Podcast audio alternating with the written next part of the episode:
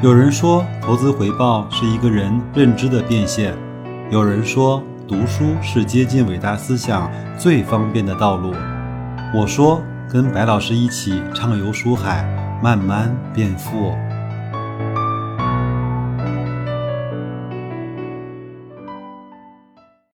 各位好啊，今天是二零二零年的九月二号啊，是一个周三，我们继续来学习这本《投资第一课》。上一期呢，我们讲到了，我们作为个人投资者，如果发现了一些所谓的隐蔽资产之后呢，那到底是馅饼还是陷阱呢？我们要去看一看啊。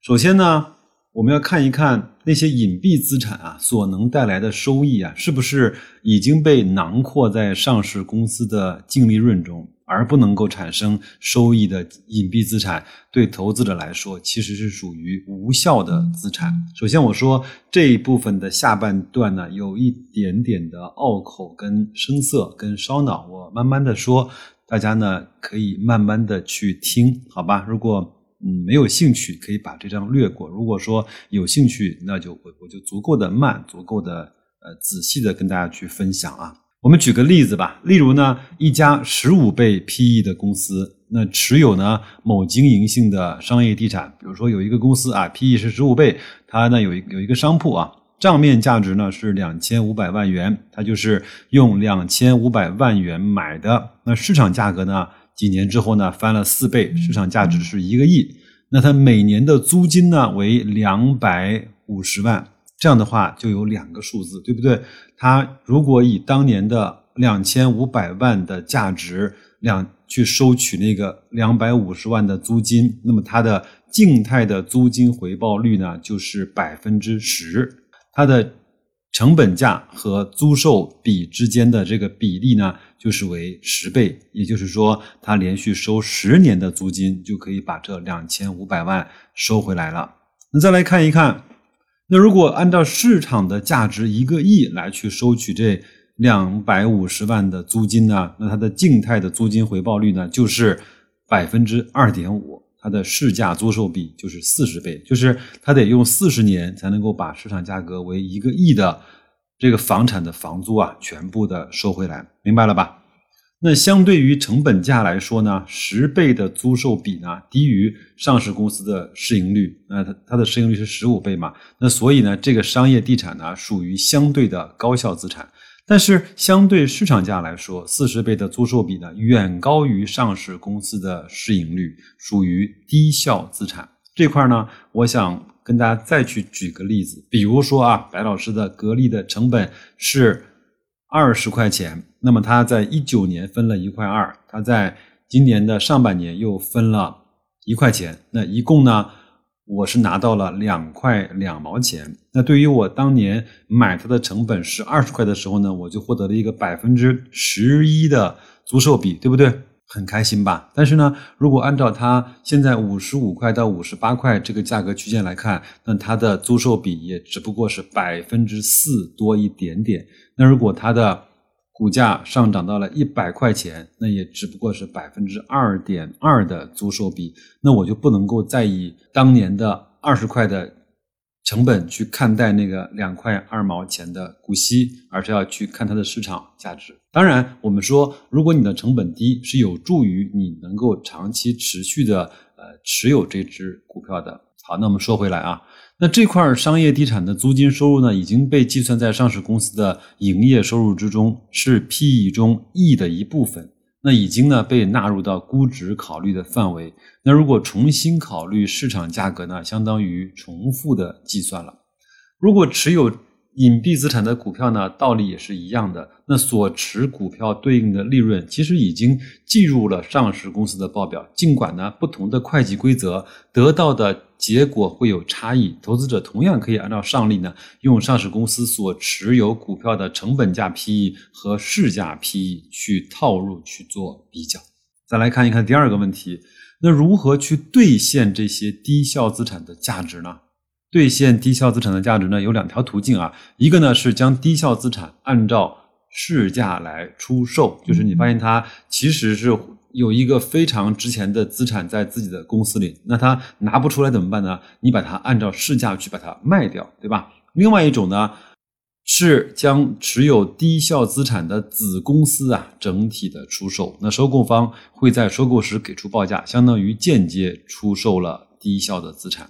但是你除非买下或者是控股这家上市公司，否则呢你无法主动去处置这些低效或者是无效的资产。而管理层或者是大股东啊，大部分的情况下是没有很高的资产处理的热情。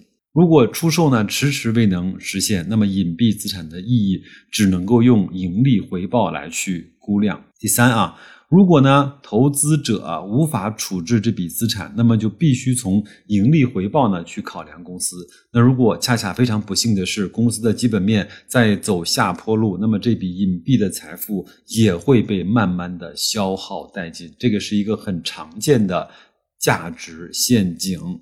第四啊，公司的股价呢，并不一定和隐蔽资产的价格同步的去变化，两者呢在各自的市场上接受报价。如上一个例子中啊，市价一亿元的商业地产，可能一年之后呢升值百分之十，变成了一点一亿，但是上市公司的股价呢却可能下跌百分之十。即使呢上市公司持有的隐蔽资产是其他上市公司的股票，也可能发生这种情况。还有。需要知道的是，作为公司持有的资产呢，如果变卖能够取得利润，还必须要缴纳百分之二十五的企业所得税。那如上例中卖出商业地产呢，获利七千五百万，需交纳的企业所得税呢是一千八百七十五万，实际税后的所得为八千一百二十五万。那所以在计算隐蔽资产的市场价值的时候，应。当考虑税收的因素，当然还有一些费用啊，比如说营业税啊、契税啊、印花税啊等等吧。第六呢，市场呢有时候会炒作所谓的影子股，现在就有一个说法叫什么某某券商的影子股，对吧？所谓影子股呢，就是持有某一类资产的上市公司，这类资产可能隐蔽，也可能不隐蔽，但是市场只要是起风了，只要沾染了一点点相关的概念，也能够鸡犬。升天。如果市场呢炒作所谓的 P to P 的金融概念，那么凡是持有 P to P 公司股权的上市公司呢，都会随之起舞。那又或者呢，某一段时间券商股呢集体的暴涨，那如果持有券商股份的上市公司，也可能因为影子股的概念而随之上扬。隐蔽资产的股票呢？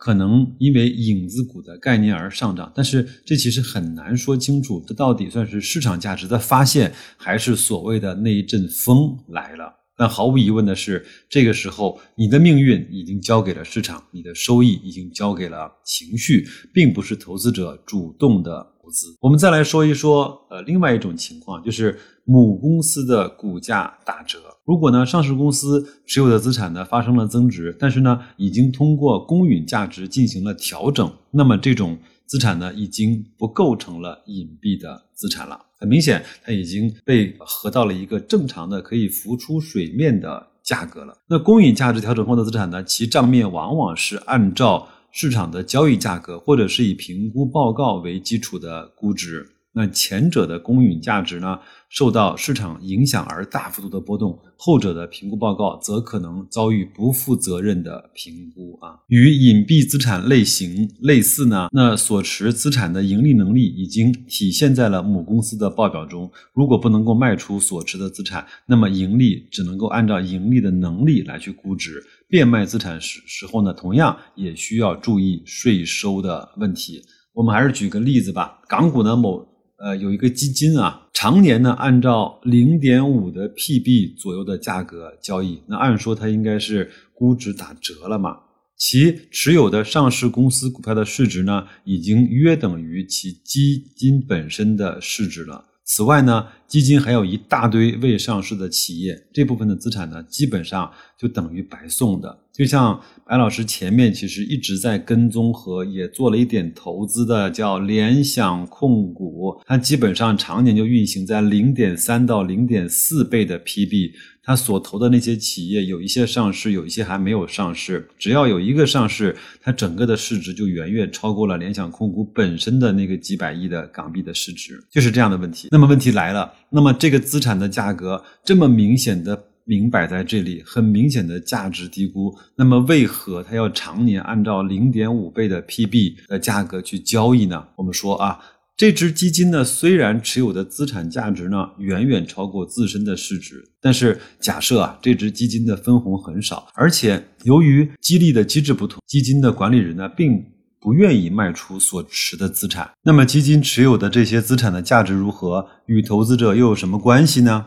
假设啊，基金的管理人呢按照市值的增值幅度计提奖金，那么基金的管理人会愿意多分红以减少基金规模吗？这就是管理人和持有人之间的矛盾。这个章节呢，就简单给大家讲到这儿。我估计啊，很多人对这个章节听的是云里雾里，包括也不是每个人都对这一类的投资方式呢是感兴趣的。那我就提醒大家一句：那如果你发现了所谓的市场明显的错误和低估，甚至是你认为的错杀的时候，先不要着急 all in，想一想为什么。那我们虽然说市场先生有的时候疯疯癫癫，但是大部分时间的情况下，市场呢还是能够给予一个资产相对比较准确的报价。一个离谱价格的背后，一定代表了一个相对比较特殊的原因，或者是一个极端的情绪的所在。那你要去判断这个原因，感受这个情绪，你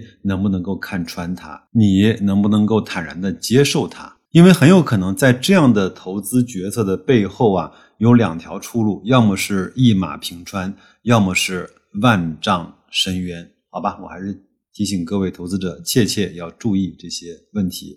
那就这样吧，祝各位在本周啊继续投资顺利，生活愉快，再见。